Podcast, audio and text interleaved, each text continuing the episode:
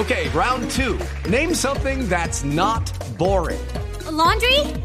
Ooh, a book club. Computer solitaire, huh?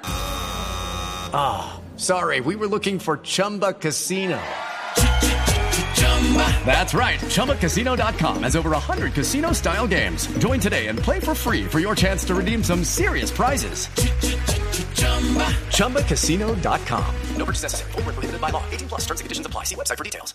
103.1 FM y en Córdoba 96.0 FM. También en bluradio.com, en Facebook Blue Radio Colombia, a través de Twitter en arroba Blue Radio Co y en la señal de TDT.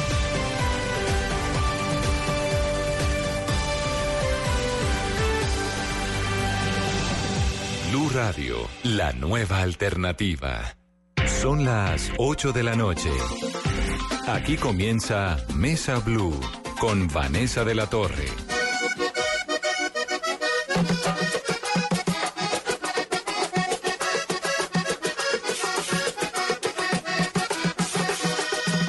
Son las 8 en punto. Bienvenidos a Mesa Blue, Mesa Blue Vallenata, de la mano de Alonso Sánchez Baute, que lanzó un libro realmente maravilloso que se llama Leandro y que es la historia, como su nombre lo dice, del maestro Leandro Díaz. Hace mucho rato quería hablar con Alonso, con quien me fascina hablar, y no habíamos podido coincidir por una cuestión de, pues de fechas. Que esto de Leandro ha sido, Alonso, bienvenido. Loncho. Eh, Vanessa, buenas noches, ¿cómo estás? Carolina, buenas noches, ¿cómo está en la mesa de trabajo de Blue Radio? Eh, efectivamente he estado como bastante agitado estos últimos meses porque eh, Leandro lo, lo, presentamos en la Feria del Libro en abril de este año. Realmente lo presentamos primero en Valledupar. Sí. Es la primera vez que yo presento un libro primero en mi tierra que, que en Bogotá. Eh, pero luego de eso ha tenido, eh, ha tenido, como ha tenido tanta acogida, hemos estado viajando o he estado viajando todo el tiempo de feria en feria, eh, Cali, Bucaramanga, Cúcuta, Barranquilla, Cartagena, es que Santa usted Marta. se mete ahí en un tema que a Colombia le fascina, y, pero además lo desglosa y además nos revive un personaje del tamaño de Leandro Díaz, ¿no? Es un personaje realmente muy hermoso y adicionalmente, más allá de que yo lo haya escrito, por supuesto, pero... Me, y quedó, me quedó bien. sí, me quedó bien, salió bonito. No, pero adicionalmente que me parece también que, que antes de escribirlo estaba pensando en eso. Yo vengo, el año pasado publiqué unos con narcotraficantes, con guerrilla, con odio en general, ¿ves? Como que... Como lo, lo, de la vida cotidiana del país que es tan agotador y que además usted lo narra de una forma genial en Líbranos del Bien. Pero tú lo acabas de decir, es tremendamente agotador, ¿ves? Uno cree que no, pero uno sale de la casa, de la, de, de, se, se, levanta, se baña tranquilo, desayuno, sale a la casa y pone el pie en la, en la afuera y ya le cae encima todo ese odio nacional que uno cree que no lo afecta, pero sí lo afecta, porque uno queda todo el día pues con una rabia y con un refunfuña ahí por dentro y con uno, todo el mundo como eh, empujándolo a uno a la vida y todo y eso. Se va como blindando a uno, un poco sí. como que la piel, tengo esa metáfora, le, le, va cogiendo a uno como una costra, donde eh, se escapa de sentir lo que tiene el otro, ¿no? Se como, va blindando. Como uno. piel de rinoceronte, sí, diría yo, como que se le va convirtiendo en una piel de rinoceronte que, totalmente gruesa. Y eso le estaba pasando y por ahí dice, me meto en Leandro. Me meto en Leandro y fue maravilloso meterme en la escritura. Ya yo venía de, de cinco o seis años de venir en, de hacer la investigación.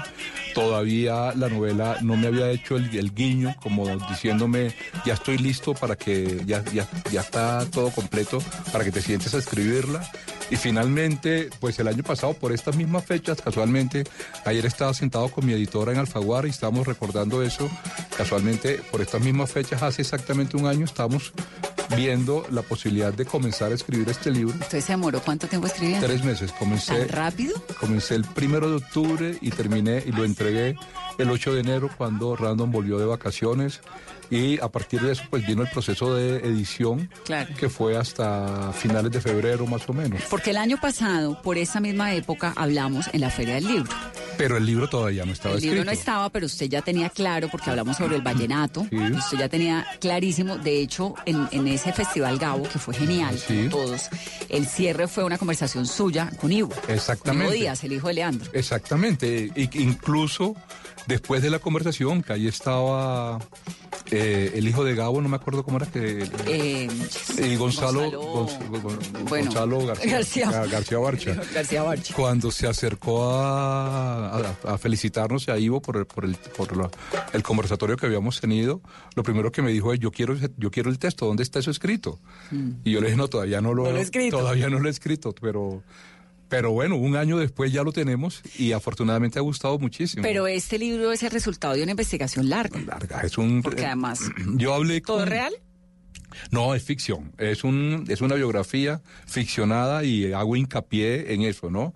De, de que eh, hay un, hay un buen, hay mucho trabajo novelístico, digámoslo así. Eh, yo comencé con todo este tema. Mira, te cuento una anécdota vieja. Yo, yo llevo 40 años viviendo en Bogotá. Y eh, yo no conocía a Leandro físicamente, pero obviamente lo admiraba muchísimo al punto de que mi primera novela, que es Al Diablo la Maldita Primavera, que la escribí en el 97, hace 22 años, el epígrafe es de Leandro. Y después, siempre en todos mis libros aparecía mencionado Leandro. Pero yo ni, ni por aquí se me ocurría la idea de que yo iba a escribir algo sobre él. En el 2004, en una parranda en Valledupar, eh, a la que yo fui, me encontré con Rafael Escalona, que era muy cercano a mi casa y era muy amigo mío. Y eh, él estaba con, con Leandro y yo me puse a hablar con Leandro. Eh, conocí- el, el Rafael Escalona era un tipo de un mm, ego bastante interesante, digámoslo así. Y cuando me vio que yo estaba tan entretenido hablando con, con Leandro, me cogió del brazo y me dijo, ¿Y por qué no hablas conmigo? más o menos, pues, pero, pero no me lo dijo así, pero me dijo algo más, me dijo, eh, cuando escribas la historia de Leandro, no se te olvide decir que yo fui el que los presenté. Porque obviamente él no podía quedar por fuera, ¿no? Del libro. Pero además, Sí. ¿qué tal eso, Carlina? Uno de parche con Rafael No, Escalona y con Leandro. parranda y, Ah, y con la parranda idea- vallenata. Sí. ¿Y Bueno, cómo fue esa parranda? ¿A qué hora se empezó y a qué horas terminó? Ah, no, no sé a qué horas comenzó, pudo haber comenzado a las 10, 11 de la mañana, no sé, algo así, porque era un almuerzo, pero pues eso es... Cotidiano. co- Pues más o menos cotidiano, pues yo no vivo en Valle, yo, yo me vine de Valledupar desde los 15 años, llevo 40 acá, y, y la verdad pues que obviamente tuve que investigar muchísimo en la, en la historia de Leandro y todo eso, pero pues hay mucho del paisaje de mi región que pues obviamente nadie tiene que contármelo, pues porque son cosas que Claro. con las que yo crecí, o muchas canciones de él, eh, hay, porque él, él compuso más de 300 cantos, de los cuales solo unos 100 están grabados, ¿no? Entonces tuve que leer muchos otros y tuve que oírlos todos en diferentes versiones, o pues no tuve porque tampoco fue una obligación negativa, fue, fue, fue bueno haberlo hecho. Pero, pero obviamente la mayoría pues ya los conocía porque a pesar de que el vallenato no es la música que yo oigo por instinto, pues de Entonces, todas ¿qué maneras- escucha Leandro? ¿Ah? Un vallenato que no escucha vallenato. Eh, sí, no es, no es lo mío, pero lo oigo, por supuesto. Y además, pues ya viene conmigo. eh, Yo no tengo que estar, yo no sé nada, o yo sé muy poco, más bien no sé de, de, lo, de lo de ahora, de los compositores y de los cantantes de ahora. ¿Ves? Como que yo me quedé. El vallenato, de todas maneras, Se quedó en el vallenato de caja, eh, guacharaca y acordeón. bueno, un poquito más, ¿no? Porque después vinieron el binomio, después vino Carlos Vives y ya vinieron otros instrumentos, ¿no? Pero, pero finalmente en este momento el vallenato vive de la nostalgia. Ve, el vallenato vive de todos los cantos, lo que llaman el vallenato clásico. ¿Ves? Los vallenatos que se están componiendo ahora, pues no gustan tanto, pues obviamente hay muchos que eh, tienen éxito. Eh, no quiero subestimar eso, pero por supuesto no creo que gusten tanto como el, como el vallenato. O, por lo menos no está, no es esa, no representan eso que en algún momento el vallenato de antes, no, el de Leandro, el de Escalona representó. ¿Cómo se encontró la historia de Leandro?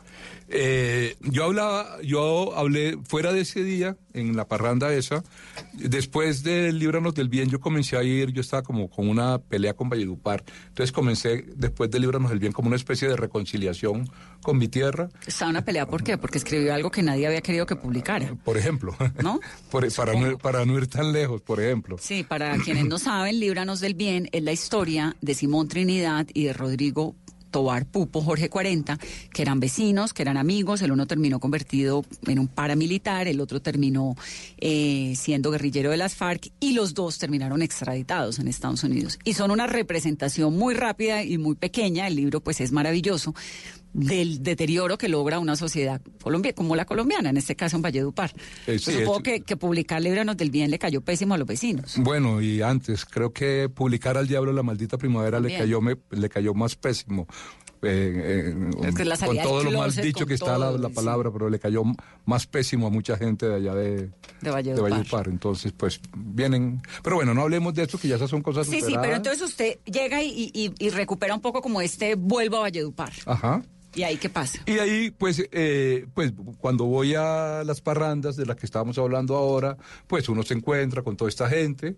Con, con- en ese entonces eh, Colacho estaba vivo, con Colacho, con Iván Villazón, con Ivo Díaz, con toda la gente del vallenato y entre ellos también con Leandro, por supuesto. Entonces, pues yo me acercaba a hablar con, con Leandro eh, pero eran conversaciones sociales, digámoslo así. O sea, yo no lo estaba entrevistando, yo no tenía en la cabeza que iba a ser un libro de él, absolutamente nada de eso.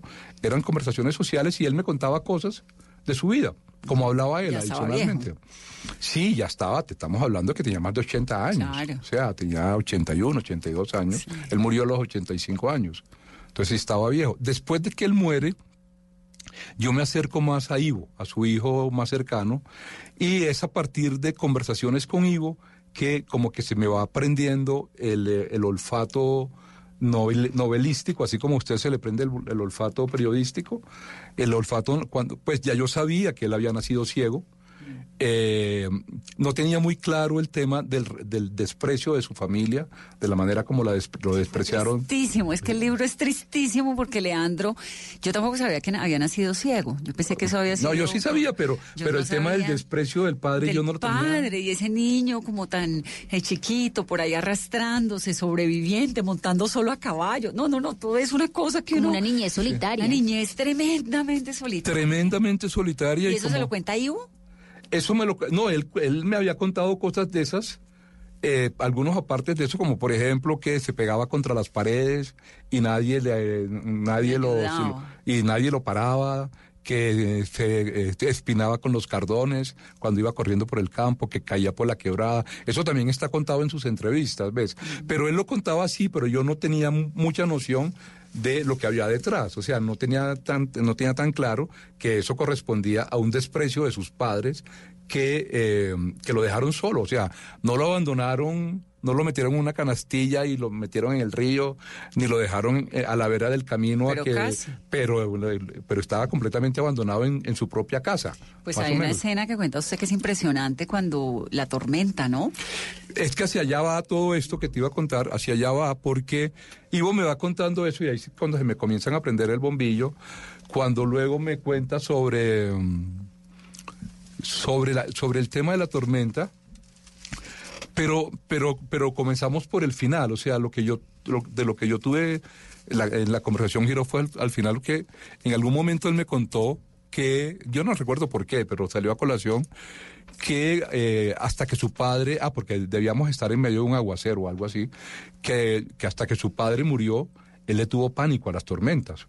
Entonces yo le pregunté por qué le tenía, o sea, ¿de dónde? Ta, ta, ta. Y entonces me contó el tema de cuando fue abandonado, lo- ahí lo abandonaron Mucho. físicamente dos veces, cuando tenía 10 años lo dejaron al cuidado, óigase bien, lo dejaron al cuidado de su hermano, cinco años menor que él, o sea, Jaime Díaz en ese momento tenía cinco años y los dejaron en una finca absolutamente solos con los animales, con las bestias, con, el con los perros, con los gatos, sin comida, mientras los padres se fueron, se, se fueron dos, dos años seguidos a unas fiestas patronales de un pueblo vecino. Eso lo hicieron ¿por qué? Porque, porque bueno, lo de Leandro siempre fue un rechazo, pero lo de Jaime no.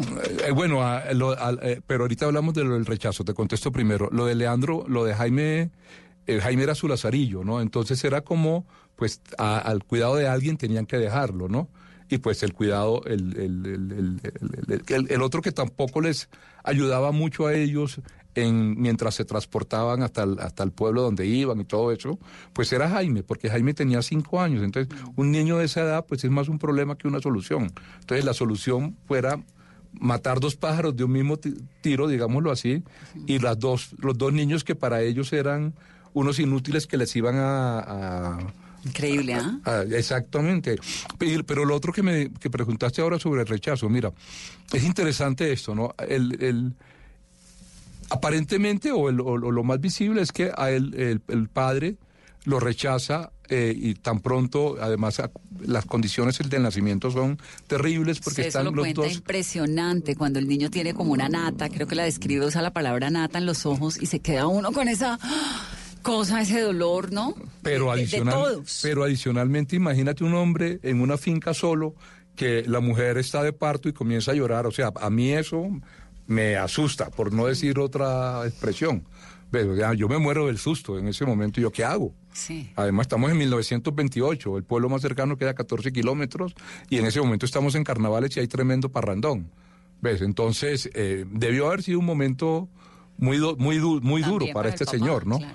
Pero ¿qué pasa? El niño nace ciego, es el, es el hijo mayor, es su primogénito, entonces él está esperando eh, que ese niño sea el que lo ayude a salir de la pobreza, pero por supuesto al nacer ciego, pues ya no va a ser este niño. Entonces, eso es la lógica de por qué el rechazo. Sin embargo, hay dos razones de fondo que son supremamente mm, valiosas, ¿no? o más valiosas. Por un lado, eh, hay, hay una razón rel- religiosa muy, muy importante, ¿no? Y es que eh, hay la creencia de que eh, la ceguera llega, en el niño llega por un castigo divino. ¿Ves? La, la religión ha eh, desperdigado la creencia en la religión eh, de, de- que se trata de un castigo por alguna razón. Los padres son castigados por eso. Hay una hay conocimiento de que en un pueblo cercano ellos ya ellos lo sabían, los padres de Leandro, que en un pueblo cercano habían nacido unos gemelos ciegos y que los padres los habían eh, mantenido encerrados en la habitación toda la vida hasta que murieron. ¿Por qué? Porque no eran capaces de soportar la vergüenza de que el pueblo supiera que Dios los había castigado con esa con esa la ceguera de sus hijos. Entonces, ahí es primero está ese temor o esa vergüenza y segundo hay una culpa muy muy profunda, ¿no? Porque en medio de todo eh, Leandro es un personaje garciamarquiano, para mí fue el gran reto no pisarle los callos a, a García Márquez, pues, en el, eh, porque pues eh, nace en la misma, es un personaje de las obras de, de García Claro, Márquez. nace en la misma región, nace en el, en- en- eh, nace en la finca, la finca queda a 14 kilómetros de Barranca. Barranca es el núcleo de García Márquez, porque en Barranca nació la mamá de García Márquez. Y a Barranca mandaron a la mamá de García Márquez cuando tenía 20 años para que eh, no se casara con el señor Gabriel García, como está contado todo en el, eh, el amor en los tiempos del cólera. O sea, es, es parte de todo este núcleo. La mamá de Leandro tenía un parentesco lejano con la mamá de García Márquez. Entonces, todo eso. Pero sobre todo, y vuel- vuelvo al tema del rechazo, porque los padres de Leandro Díaz eran primos hermanos entre sí, que a su vez eran primos hermanos entre sí, que a su vez, o sea, eran Tenían varias generaciones de primos, lo que lleva a la idea de la cola de puerco espín, Claro. de, cien- de, de cerdo, perdón, la cola de cerdo, De 100 años de de 100 soledad. años de soledad, que en este caso pues no fue una cola de cerdo, Sino una nata en los ojos. Una nata en los ojos. Claro, impresionante. Entonces, de ahí viene Ahora- todo este tema del rechazo. Ahora, Loncho, ¿de ¿quién le cuenta todo eso? Hubo una parte. Y una parte, Leandro, otra parte, bueno, yo leo eh, y escucho las entrevistas que, que hay varias en YouTube, sus cantos, sus la- la- toda la obra de, Leandro es eh, autobiográfica. autobiográfica. La de Escalona también es, es autobiográfica. La diferencia entre una y otra es que Escalona cuenta lo social. O sea, la parranda, la picardía, lo alegre, todo esto, mientras que lo de Leandro es introspectivo, o sea, te lleva a ti mismo, te lleva a tus propios, a tus propios eh, preocupaciones, a tus propias reflexiones. En muchos cantos, es bastante filosófico. Él incluso en, en varias partes dice que él simplemente era, le ponía música a lo que pensaba. Ay, no, es que es impresionante. El libro es realmente impresionante, es precioso, pero además entonces uno desde ahí en adelante se dedica a oír a Leandro Díaz todo el día.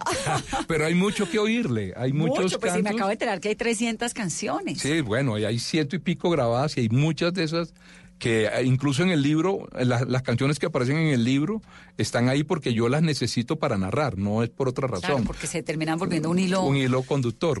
Pero hay muchas de las que están, de las que ahí aparecen que no son, que, perdón, que son inéditas, que, eh, que son desconocidas completamente. Entonces, él, él- él supo en algún momento de su vida que había sido tan grande. ¿Al Sí, final? Sí, no, él siempre lo supo, no al final.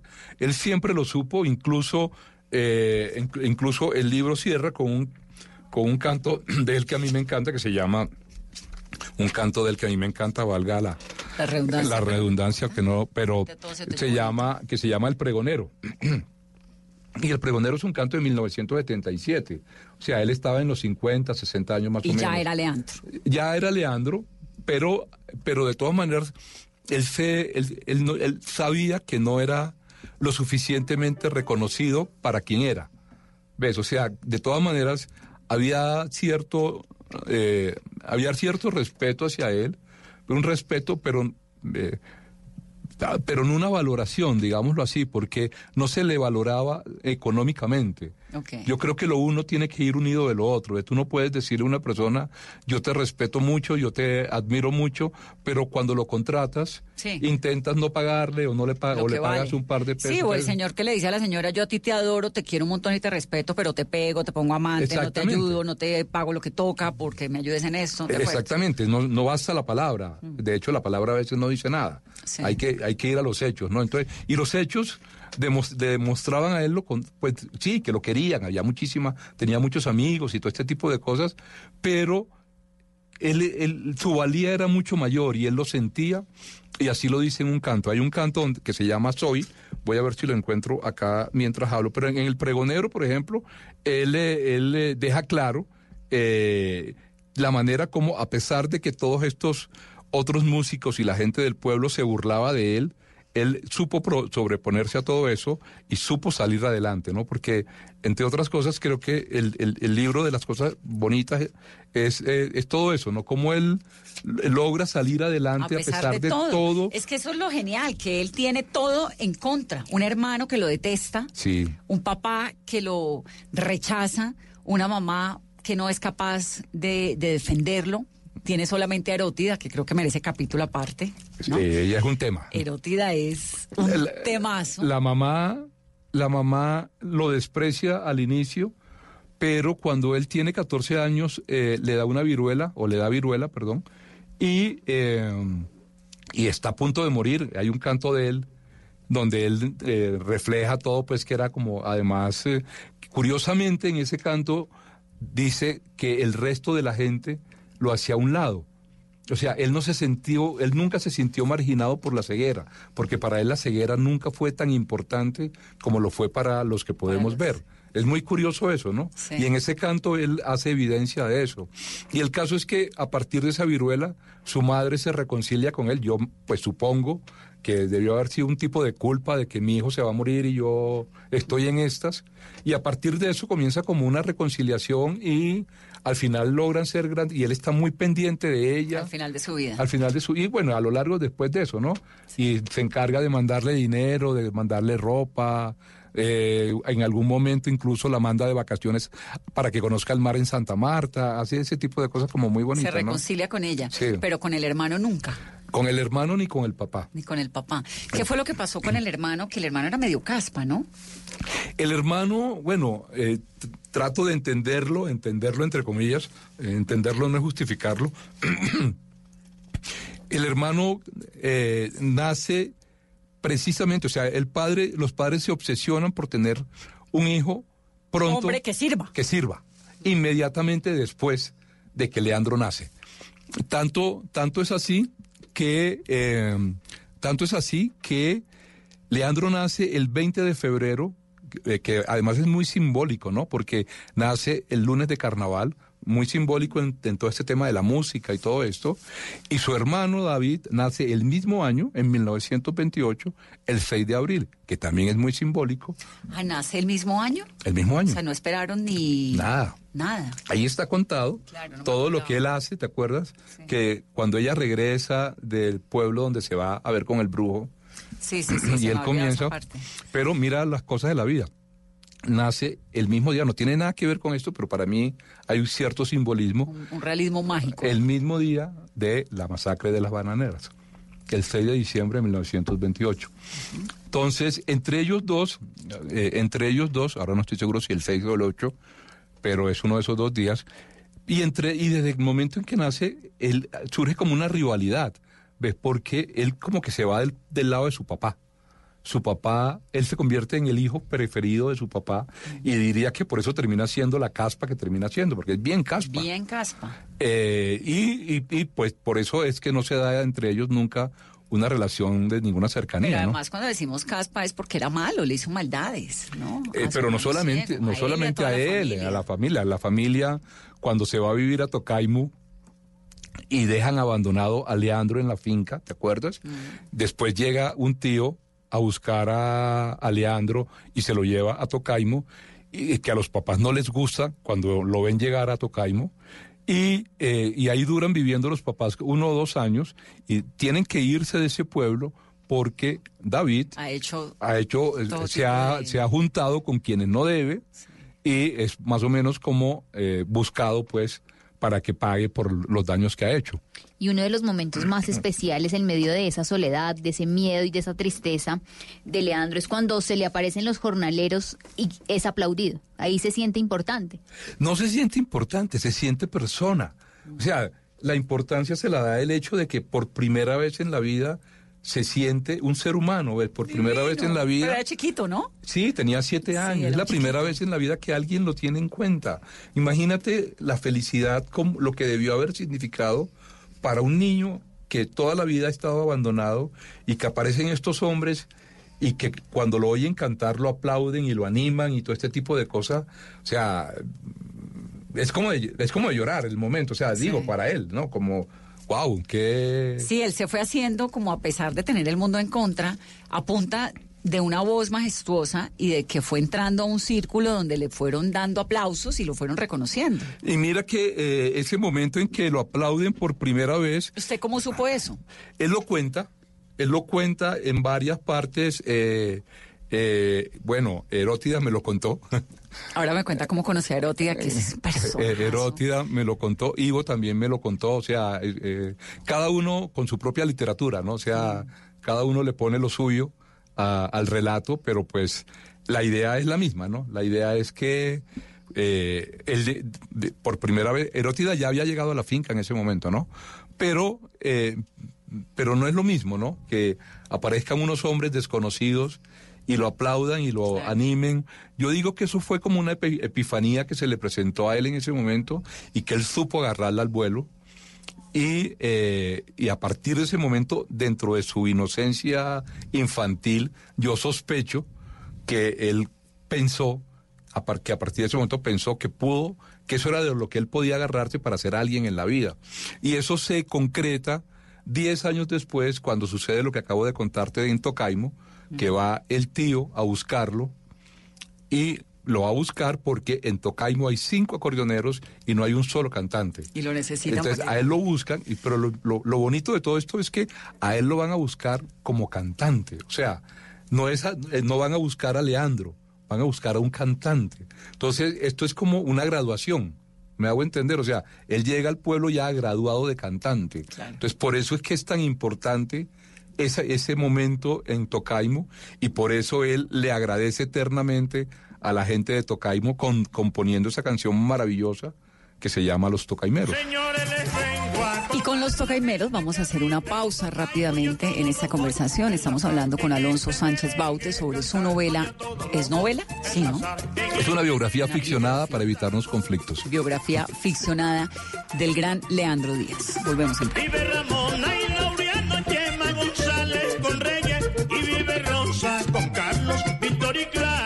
Mercedes. Y vive Rosa con Carlos, Víctor y Clara Mercedes. Este martes juega mi selección Colombia. Y regresó Colombia, Lille, en este estadio donde cayó contra Inglaterra. En Francia 98, la pelota lo va manejando desde la mitad del terreno, va saliendo Barrio. Barrio sobre por la banda izquierda, ahí se viene Roger. Roger que no puede ingresar, toca atrás para Luis Díaz. Díaz que quiere sacar el remate, lo sacó. ¡Gol!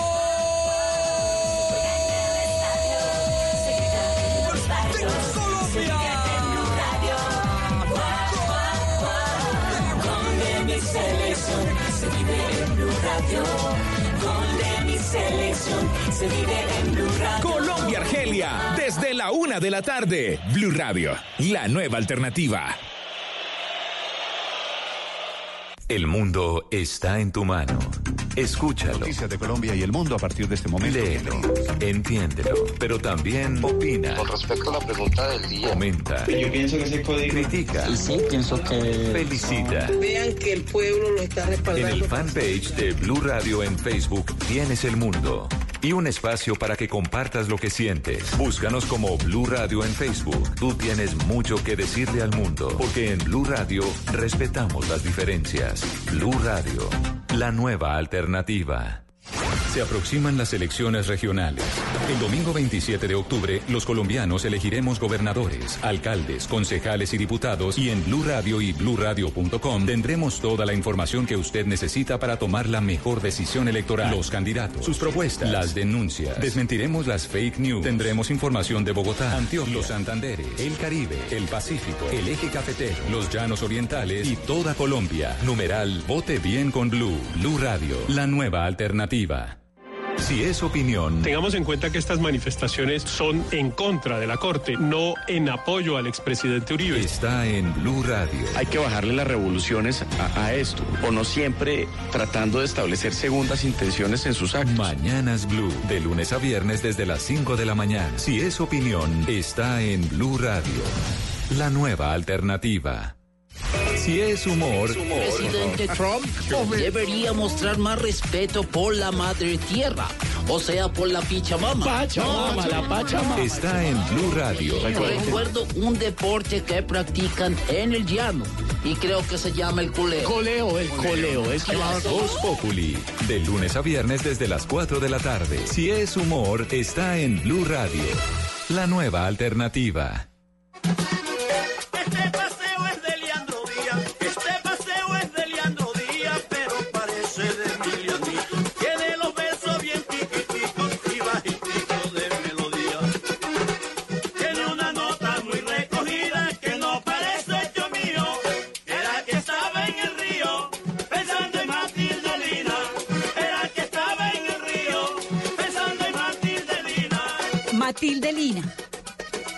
Este vallenato es absolutamente divino, Alonso. Y Matilde Lina existió. Existe. ¿Existe todavía? ¿Cuántos Existe. años tiene Matilde, Matilde Lina? Debe estar en los 70 y 70 y punta. Pero no, era tan chévere como uno cree. no, ella sí, la que no era muy chévere es la diosa coronada, la pero diosa Matilde coronada Lina, fue la que le supo pésimo que le hicieran la canción. claro, ese- Semejante ese- canción. Esa es ¿no? otra historia de la que podemos hablar ahora, pero Matilde Lina, yo, eh, Matilde vive en un barrio en Valledupar que se llama Panamá, eh, que entre otras cosas, eh, una anécdota vallenata, Panamá es un barrio relativamente nuevo, es- tiene menos de una, de, de una década, de unos cinco años, y para llegar a Panamá hay que cruzar un, un canal. Como el, el mini canal de Panamá. Eh, No, el mini canal de Panamá no, el canal de Panamá. Entonces tiene, en Valledupar ya hablan de ese canal como el canal de Panamá, precisamente. Pero bueno, Matilde vive allá en, en Panamá.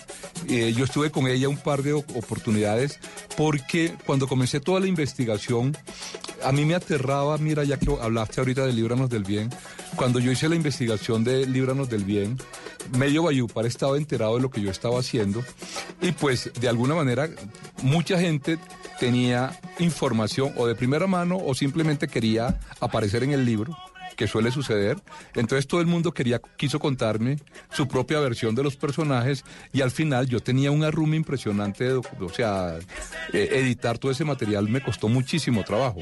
Entonces yo dije, esta vez no me va a pasar lo mismo, yo no voy a hablar con tanta, sobre todo un cantante como Leandro Díaz que es conocido en todo el país, pues, o sea, como... Entonces yo hablé con Ivo, Ivo con una generosidad como suele ser, los vallenatos son ese- muy generosos para este tipo de cosas.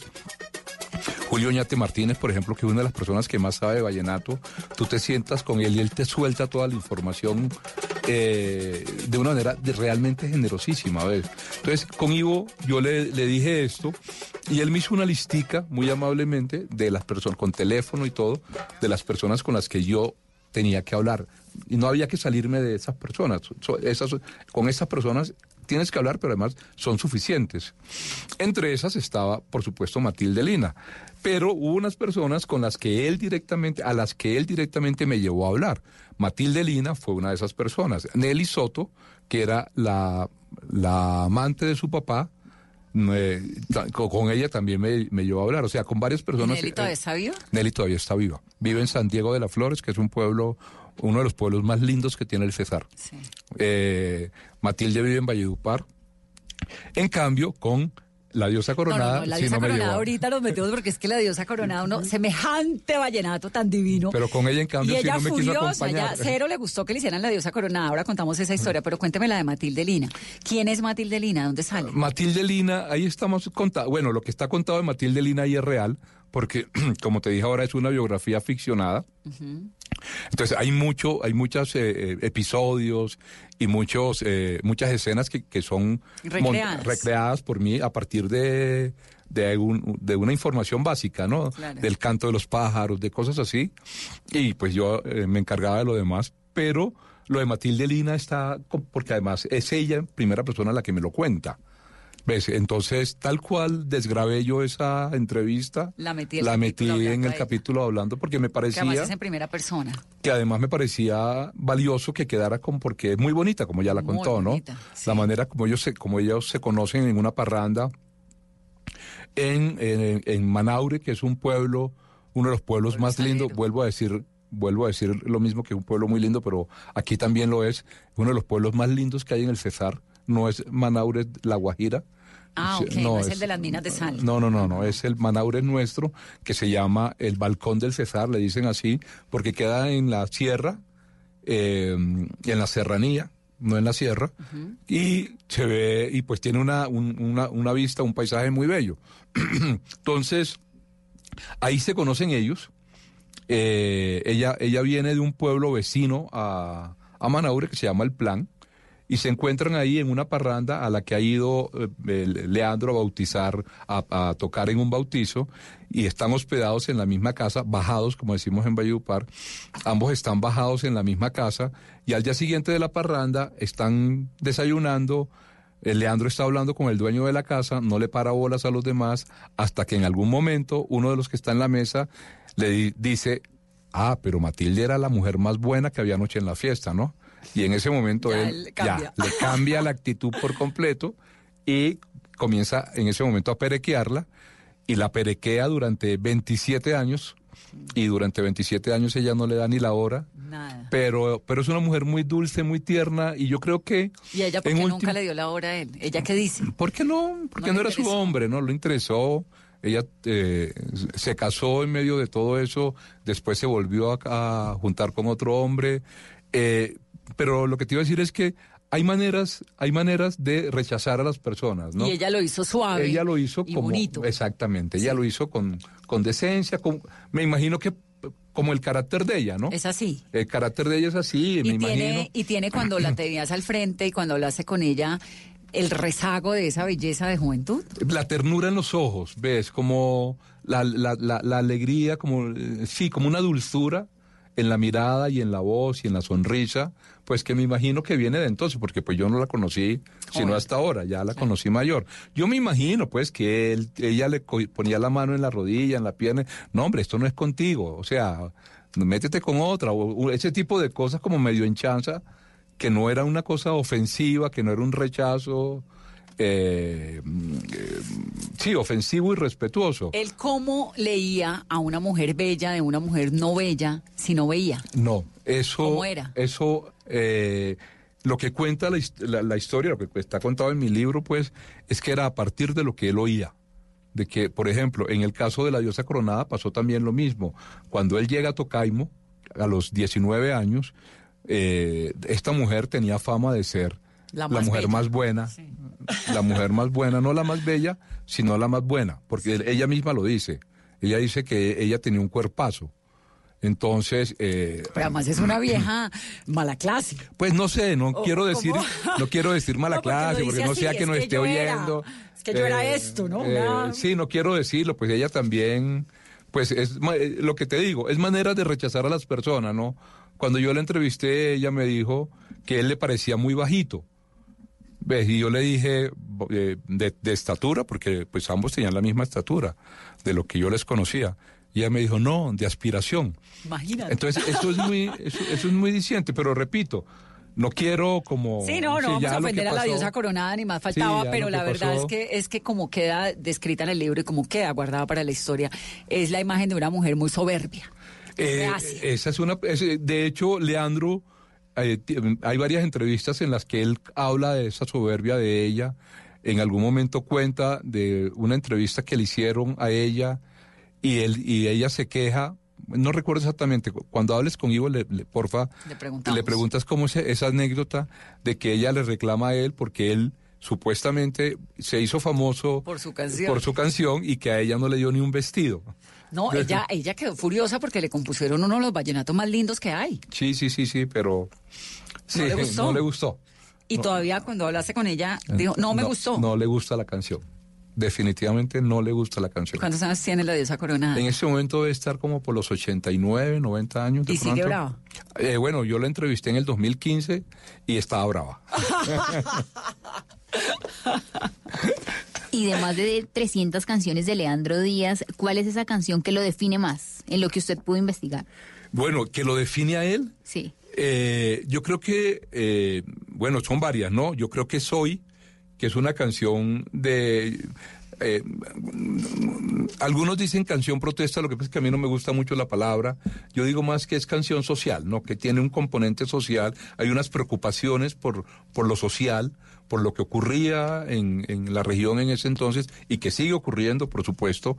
Eh, ahorita la tenía abierta y, la- y cerré el libro justo donde lo tenía abierto, eh, donde está la canción Soy. Eh, pero yo creo que esa es una de las canciones, que es una canción que lo define mucho a él. Hay, hay otras, no sé, se me viene esa a la cabeza en este momento, eh, pero, pero por supuesto las que tienen, las que guardan ese componente, porque él era un tipo bastante eh, distante de, los políticos y de esa política, de la politiquería. Pero este tipo de canciones lo muestran a él con un componente y con una preocupación política muy importante, ¿no? Y creo que de alguna manera, por eso creo que lo define, porque cuenta eh, lo, lo que le preocupaba a él realmente de, de la sociedad y del mundo en que vivimos. ¿Qué era lo que le preocupaba? Ven ¿Qué era lo que le inquietaba a él? Mira, ¿Y por qué terminaba siendo un tipo, no sé si era culto, pero, pero cómo No, logra eh, mira y te leo eh, estos versos de, de soy? de Soy. Adelante con mi canto lastimero, yo seguiré de noche, yo seguiré de día, y si más tarde me atormenta el desespero, me hago el desentendido y lucharé con valentía. Caminaré sin rumbo por la calle, igual que mucha gente en esta vida. Si una puerta se cierra, otra se abre, encontraré de nuevo la salida. Hasta hallarme confundido por la gente que vaga por el mundo sin un destino cierto donde los niños mueren sin tener dolientes, los que viven caminan pero no llegan al puerto, donde la hembra llora de dolor, el niño tiene que pensar, soberbio canta, el joven clama su liberación y el viejo ve morir sin sus esperanzas. no, no, no, eso es una hermosura. Claro, entonces... ¿El de eh, dónde? Él oía radio, ¿no? Se pegaba unos viajes larguísimos para poder oír radio en algún momento. Unos viajes larguísimos, pero todos los días a las 5 de la mañana cuando abrían la tienda ya él estaba ahí. O sea, caminaba más de 14 kilómetros Pues desde la finca para oír pero su, su gran su gran amigo y su compañía. Pero no olvides que cuando Elot- Erótida llega a vivir a, a la casa de sus padres, e- en ese momento Leandro estaba como por los 5 o 6 años, Erótida era 6 años mayor que él, debía estar por los 11, 12 años más o menos. Y Erótida cuando llega, que es una tía, es hermana de su papá, eh, trae una novedad y es que sabe leer y escribir. Claro, y de lee. Y en ese momento coincide con la aparición de una caja de libros en la finca. Era una caja, esta caja, estamos hablando de 1935 más o menos, esta caja hace parte de un proyecto o de un programa social de Alfonso López Pumarejo que se llamó eh, las bibliotecas eh, aldeanas. Y eh, por eso yo digo que Leandro es el primer resultado de una biblioteca, resultado, eh, pues... eh, Como individuo, lector de- creativo. de- exactamente, de una biblioteca pública en este país. Eh, y Le Erótida comienza a leerle estos libros a, a Leandro, particularmente el que él habla mucho de estos libros después en sus cantos, particularmente aparece María de Jorge Isaac, que él la menciona en varios cantos, sobre todo en uno que se llama Mañana, que es un canto que él le compone a su gran amigo Chico Bolaño, cuando muere en 1962. Chico es uno de los acordeoneros, está considerado el acordeonero más. importante de toda la historia de la música vallenata, o ahí- uno de los ahí más. está también la historia de Chico. ¿no? Exactamente, hay como un rescate de Chico. Y en ese canto aparece entonces esta, esta re- referencia a María. Y bueno, y él tiene todas estas Que eso referencias. se lo lee Erótida. se lo lee Erótida junto con los otros libros. Erótida, ¿por qué se llama Erótida primero? Bueno, no, no, eso, ese, nombre, ese nombre lo pusieron los padres. ¿De Habría que dónde sale? preguntarle, ni idea. Cuando yo la conocí se llamaba así. ¿Cómo conociste a Erótida? Es, Ero- ella- Erótida no estaba en la lista que me pasó eh, Ivo. Es muy curioso esto, ¿no? Porque él puso, escribió los nombres de las personas más importantes, pero no escribió el nombre de la persona más importante en la vida de Leandro. ¿Por qué se le olvidó por completo? O de pronto, pues, porque Erótida ya estaba muy vieja en ese momento, tenía 91, 92 años. Yo Erótida para los oyentes, pues era la tía muy jovencita también, que llega a vivir a la casa, como acaba de contar Loncho, pero que además se vuelve sus ojos ante el mundo y con quien aparentemente tiene la primera experiencia de hombre, ¿no? Con ella. Eh, sí, sí, y, eh. y tienen, y comienzan a tejer una relación divina porque es intelectualmente enriquecedora, pero además ella lo cuida, lo comprende, lo entiende. Y se despierta como esta cosa del erotismo. Es tremendo personaje. Es un be- be- bellísimo ese Bellísimo. personaje. Y pues mira, eh, ¿cómo la conocí? Un día yo estaba... Ya sabe quién me acuerda, Fermina Daza. Eh, bueno, eh, a mí Fermina más me parece Matilde, eh, Matilde Lina, Lina? en el cuento de que son muchos años que está detrás de ella y, a- y en- bueno, aquel caso la tiene, pero en este caso no la tiene. Pero más. Pero como viejita, digo, como personaje, como al final me quedo como con esa imagen de, del amor en los tiempos del cólera, cuando están finalmente Fermina Daza con Florentino Ariza juntos y ella siempre ahí como una, no sé, me la... Bueno, Bueno, pero te contaba cuéntame que cómo conociste a Erótida y qué hacía y yo- cuántos años tenía y todo. yo estaba con entrevistando a Carmen Díaz, que es la hermana, una de las hermanastras de Leandro, porque Leandro tuvo 18 hermanos, y le- Carmen es una de las hermanas menores, y ella aparecía siempre en el listado. Yo estuve hablando con ella en Ato Nuevo, y al final de la entrevista con Carmen, eh, ella mencionó Erótida. Nadie me había mencionado a mí nada de Erótida. Entonces, eh, a mí lo único que se me ocurrió preguntarle en ese momento, ¿y Erótida cuándo murió? Y Carmen me mira así toda sorprendida y me dijo, no, si Erótida está viva. Y yo le dije, ¿y dónde está Erótida? Me dice, no, Erótida vive aquí, como a tres cuadras de aquí de mi casa. Y entonces era como la una y media de la tarde, ya yo tenía que devolverme a Valledupar. Eh, el calor, no te puedes imaginar el calor que estaba haciendo. Y, eh, y entonces yo le dije, yo quiero ir a Erótida. Entonces llamó a la hija, a una hija que estaba ahí, sale la hija en una moto, yo me monto en la parte de atrás de la moto y nos fuimos a casa de Erótida, que eh, pues la encontramos, ella estaba acostada en, un, en una hamaca azul, me acuerdo, era una mujer, pues ya una mujer de noventa y pico de años, de pelo corto, con unos areticos muy bonitos, Noventa y, pico. Esa gente de la costa es muy longeva. Y yo le, di- le, le digo, ella no quiere hablar conmigo, pues obviamente. Está mamada a esa pues, hora. A esa hora, ¿quién quiere hablar con nadie? Uno lo único que quiere es hacer la siesta. Déjenme quieta, ¿no? Y- pero pues yo me le fui metiendo por los laditos, pues sí, tuvimos una conversación eh, sobre ella, sobre lo que, lo- sobre Leandro, sobre esa aparición de los jornaleros cuando llegaron a la finca. Tocaima. a tocar- Hace- no, a la finca. Y, y, y- y oyeron a, a- a Leandro aplaudir. ¿Aceptó contar su historia fácil? No, no, no, pues eh, también es que eh, em, confieso aquí que parte de la conversación con ella también está ficcionada a partir de otros relatos que conocí de ella. O sea, es, un, es una historia construida, pero gran parte de la carne de esa, de esa entrevista, pues por supuesto me la proporcionó ella. ¿Y es una mujer generosa en sus palabras, en sus recuerdos? Era generosa en sus recuerdos. murió. Sí, ella murió como uno o dos años después. Era generosa en sus recuerdos, a pesar de que ella todo el tiempo se está quejando de que ya no recuerda nada. Ella todo el tiempo yo le preguntaba cosas y me decían, ya yo no me acuerdo de eso. ¿Para qué me preguntáis eso si ya yo me, se me olvidó eso? Pero me lo contaba. ¿Qué O sea- crees que te cuente? Está bien, te cuento. Y es- sí, por eso, al final siempre se quejaba, pero al final terminaba contándome la historia. Entonces, sí había como, como, eh, como lo tenía ahí en mente, la tenía la, la cuestión en mente. Tal vez una o dos cosas realmente no se acordaba, pero de resto Todo. siempre estuvo como muy pendiente de contarme. ¿Y era y cómo terminó su vejez, Erótida?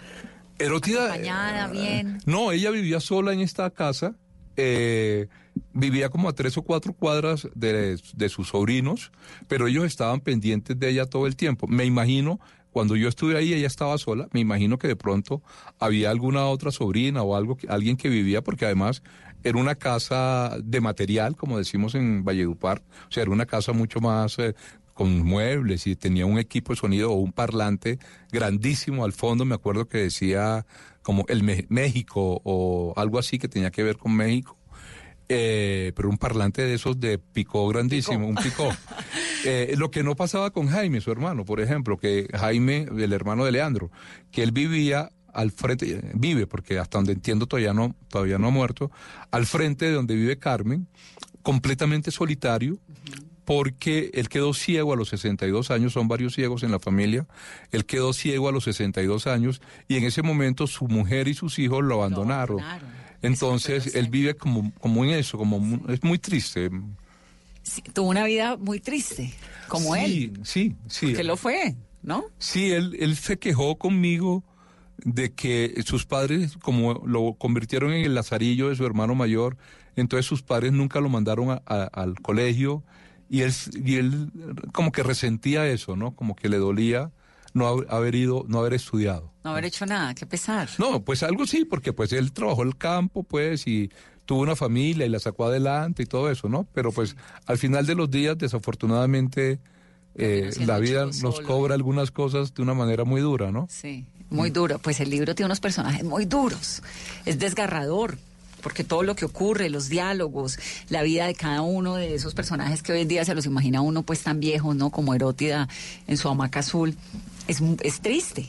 Sí, pero también hay unos personajes García Marquianos totales, muy bellos, como el caso de esta mujer a quien Leandro conoce ya en la plenitud de sus años, porque es invitada eh, eh, su esposa, o sea, la mujer de Leandro, Elena Clementina, la mamá de Ivo, en algún momento necesita que alguien le ayude a que, que alguien le corte las uñas a Leandro, entonces ella manda a buscar a esta mujer en el pueblo y esta mujer llega y se convierte en un- una cómplice, digamos que una cómplice masculina, en, en el sentido de que hay una complicidad en, en- en el mismo sentido que tienen los hombres la complicidad, en, en el sentido en que son cómplices los hombres. Eh, y ella es la que lo ayuda a él a, a- a- en- cuando enfrenta temas económicos, en cuando Leandro no está, ella es la que se encarga de mandarle plata, eh, le presta plata para su mujer, pero también para, para Nelis, o sea, para ambas mujeres de Leandro. Sus dos mujeres para que eran dos- vecinas. que eran, además. veci- eran vecinas. La una iba y la otra venía. Exactamente. es tremenda porque hicieron, bueno, ¿en qué momento? Y esta mujer es maravillosa porque es una mujer de las de ahora, digámoslo así, una mujer eh, guerrera, eh, que era gallera en una región en que los gallos es un tema, es un ritual masculino. Eh, había solamente dos galleras y ella en ese momento en la región. eh, y tenía una cuerda de gallos importantísima y adicionalmente era una contrabandista de whisky. Entonces, eh, eh, a mí me parece que yo amo Gran ese- personaje. yo lo amo, yo lo amo, un gran personaje. Loncho, ¿por qué un libro sobre Leandro y no sobre Rafael Escalona, por ejemplo? Eh, bueno, Rafael Escalona fue un ganador siempre, fue un triunfador, ¿ves? Era, nació en una, en una familia de privilegios, en Patillal, era sobrino del obispo, era un tipo muy pinta, era un gran seductor, era un tipo de muchos amigos. A mí ese tipo de personajes literariamente la verdad no me interesan.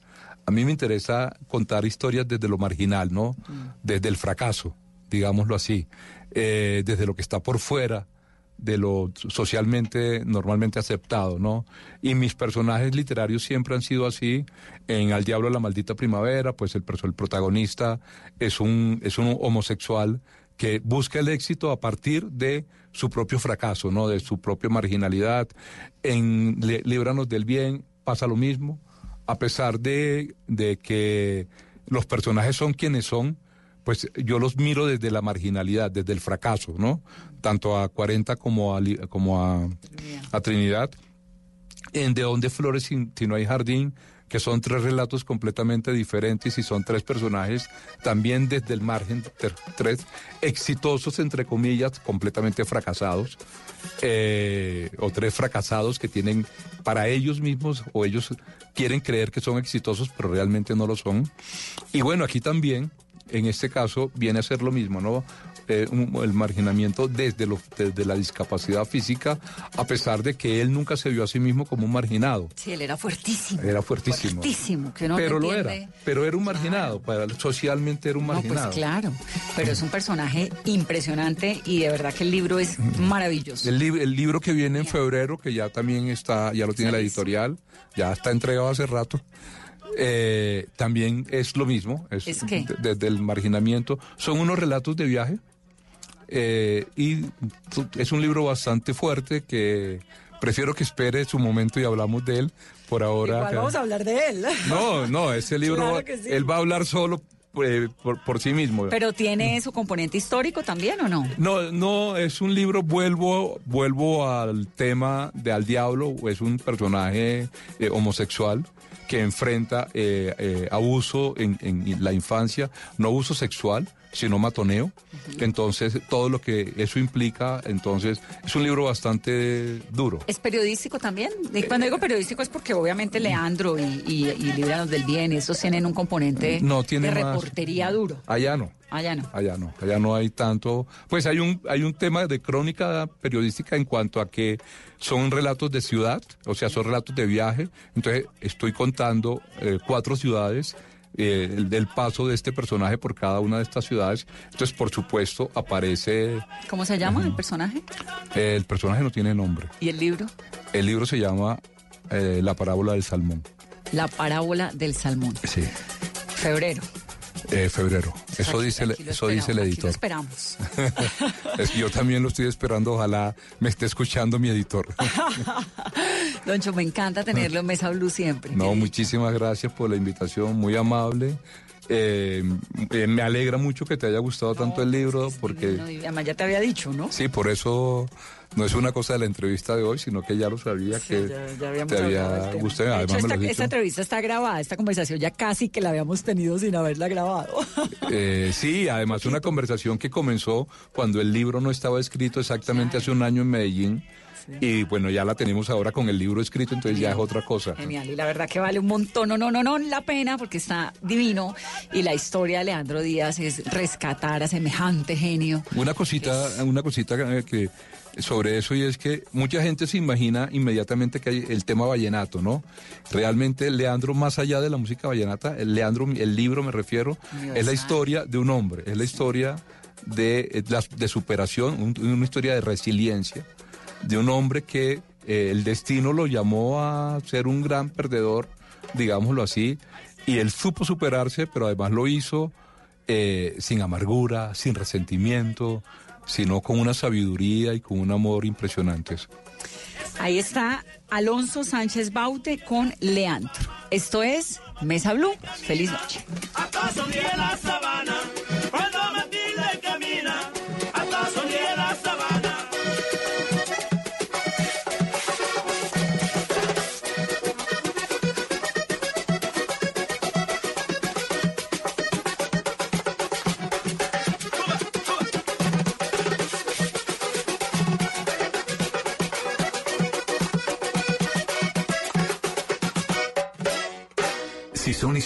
Esta historia tiene que ver con Catherine Rojas.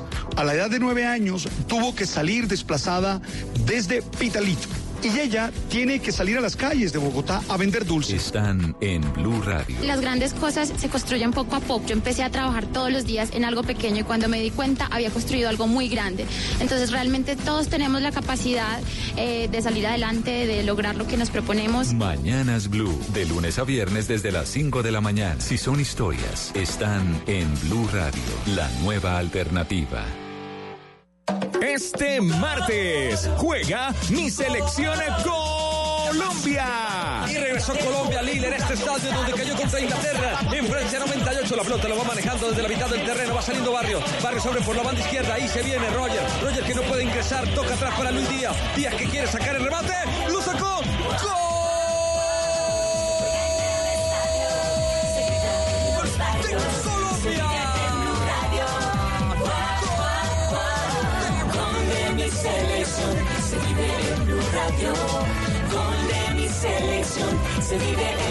Colombia Argelia, desde la una de la tarde. Blue Radio, la nueva alternativa. Se aproximan las elecciones regionales. El domingo 27 de octubre, los colombianos elegiremos gobernadores, alcaldes, concejales y diputados y en Blue Radio y bluradio.com tendremos toda la información que usted necesita para tomar la mejor decisión electoral. Los candidatos, sus propuestas, las denuncias. Desmentiremos las fake news. Tendremos información de Bogotá, Antioquia, los Santanderes, el Caribe, el Pacífico, el Eje Cafetero, los Llanos Orientales y toda Colombia. Numeral Vote Bien con Blue. Blue Radio, la nueva alternativa. Si el tema es polémico. Carlos Negret es el defensor del pueblo. Nosotros sí hemos dicho de las alertas tempranas que no son para discutirlas, sino para acatarlas. Si es de actualidad. José Miguel Vivanco. Pasos positivos que afectaron a 4.000 civiles. La Fiscalía no se ha atrevido a buscar responsabilidades en los altos mandos. Si hay que profundizar en el tema. Premio Compartir al Maestro. Cuando el proceso educativo tiene como fin lo que está en los libros, está muertecito. Si se ha hablado del tema durante el día. Martín von Hildebrand. Yo creo que si perdemos Amazonas, perdemos la lucha contra el cambio climático. Es momento de ponerlo sobre la mesa. Chucho Abad Colorado. Más que los actores armados, serían los líderes políticos los que tendrían que empezar a cambiar. Mesa Blue con Vanessa de la Torre. Ahora de lunes a viernes de 8 a 9 de la noche.